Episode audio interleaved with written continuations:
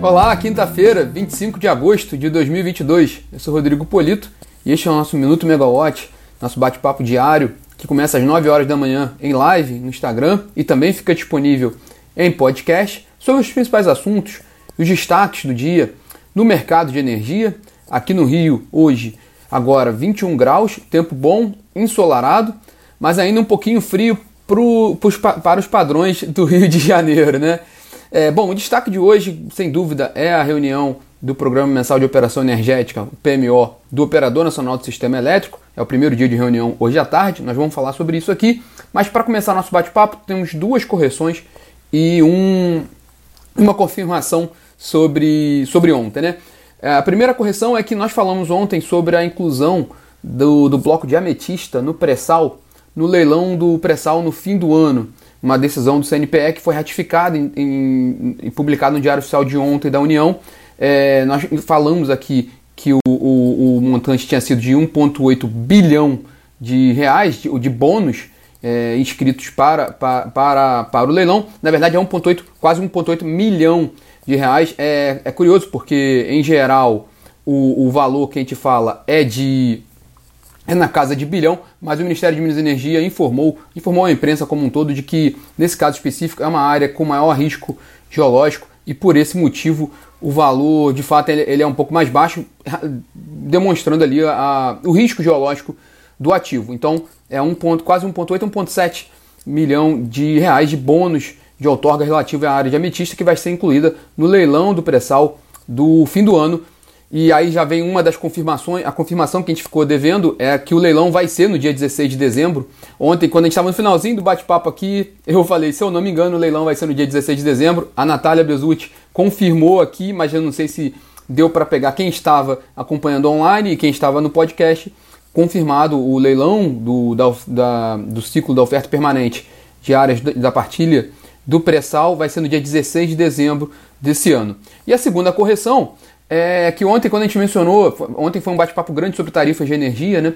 E nós mencionamos uma reportagem do Valor Econômico sobre a redução da, da tarifa de Itaipu, aprovada pelos dois países ontem. E eu mencionei, o, o falei do, que o Valor Econômico, chamei o jornal de Valor Energético, e na, na correria, mas de fato só fazendo a ratificação. É, o, o Valor Econômico publicou essa notícia ontem sobre a redução de 8% da tarifa de Itaipu já para, para esse ano.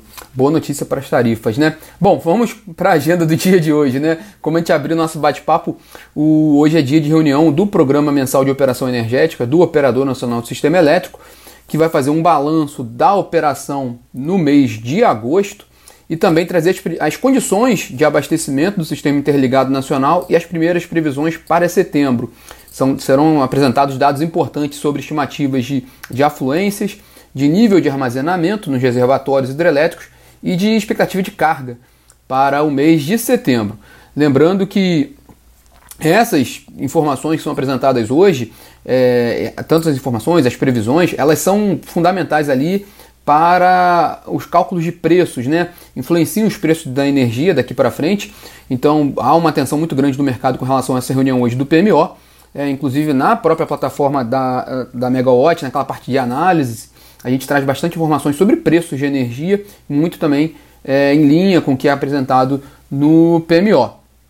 Bom, no, no podcast Será que Chove de hoje, da Olivia Nunes, ela comentou que essa semana a gente ainda está com um efeito forte de uma massa de ar seco, né, e que a partir de domingo vem uma nova frente fria. Também isso poderia é, ser considerado na reunião do PMO. Né? Mas de qualquer forma, o, como a gente tem falado aqui, a situação é relativamente confortável no sistema interligado nacional. Estamos com bandeira tarifária verde já há algum tempo. O Brasil tem exportado cerca de 1 gigawatt médio agora, né, já há algum tempo também para os vizinhos no sul. E o nível de armazenamento médio no sistema interligado nacional hoje é de 64,1%. Se a gente olhar apenas o Sudeste Centro-Oeste, que é a principal caixa d'água do setor elétrico brasileiro, esse nível de armazenamento em pleno período seco está em 57,5%. Só para um efeito de comparação, há exatamente um ano, esse percentual no Sudeste Centro-Oeste era de 23%. Não à toa, a gente estava naquele cenário preocupante de crise hídrica nessa mesma data em 2021.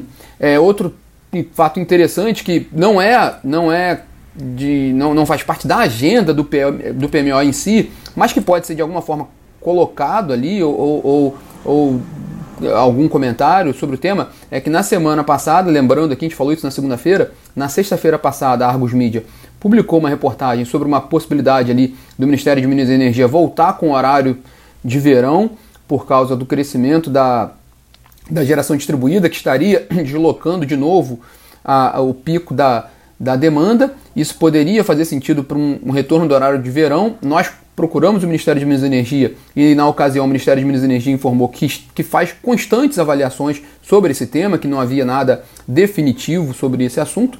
E não. Bom, o ONS faz esse, bastante estudo sobre isso, inclusive sobre, é, na matéria da Argos Mídia fala isso, o ONS fez os estudos e o Ministério de Minas e Energia que avalia essa decisão.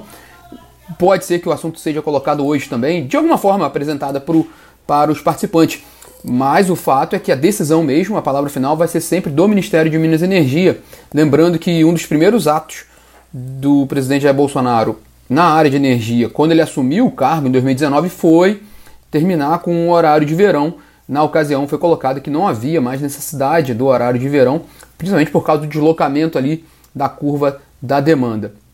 Bom, sobre o PMO, Toda, toda reunião nós vamos acompanhar aqui pela Megawatt e vamos atualizando tanto na plataforma megawatt.energy quanto no aplicativo da Megawatt. E na área de petróleo e gás, o IBAMA concedeu hoje licença para atividade de perfuração no campo de Bacalhau, no pré-sal da Bacia de Santos. É um campo promissor do pré-sal, que antes se chamava Carcará, e ele é, e ele é de controle do, da Equinor. A Equinor adquiriu essa área da Petrobras, né, dentro do plano de investimentos da petroleira. A gente está com um comentário aqui do nosso colega Luciano, Luciano da, do TC, que é grande especialista no setor também, é, ele está até comentando aqui sobre essa possibilidade do, da volta do horário de verão, né, sobre o, o setor, qual seria o, setor, o, impacto para o setor elétrico, né, que pode ser até neutro, mas para os happy hours tem um impacto muito positivo, isso é verdade, né, melhora muito ali, a gente ganha um tempo ali extra no, no happy hour, né, ótimo, ótimo comentário.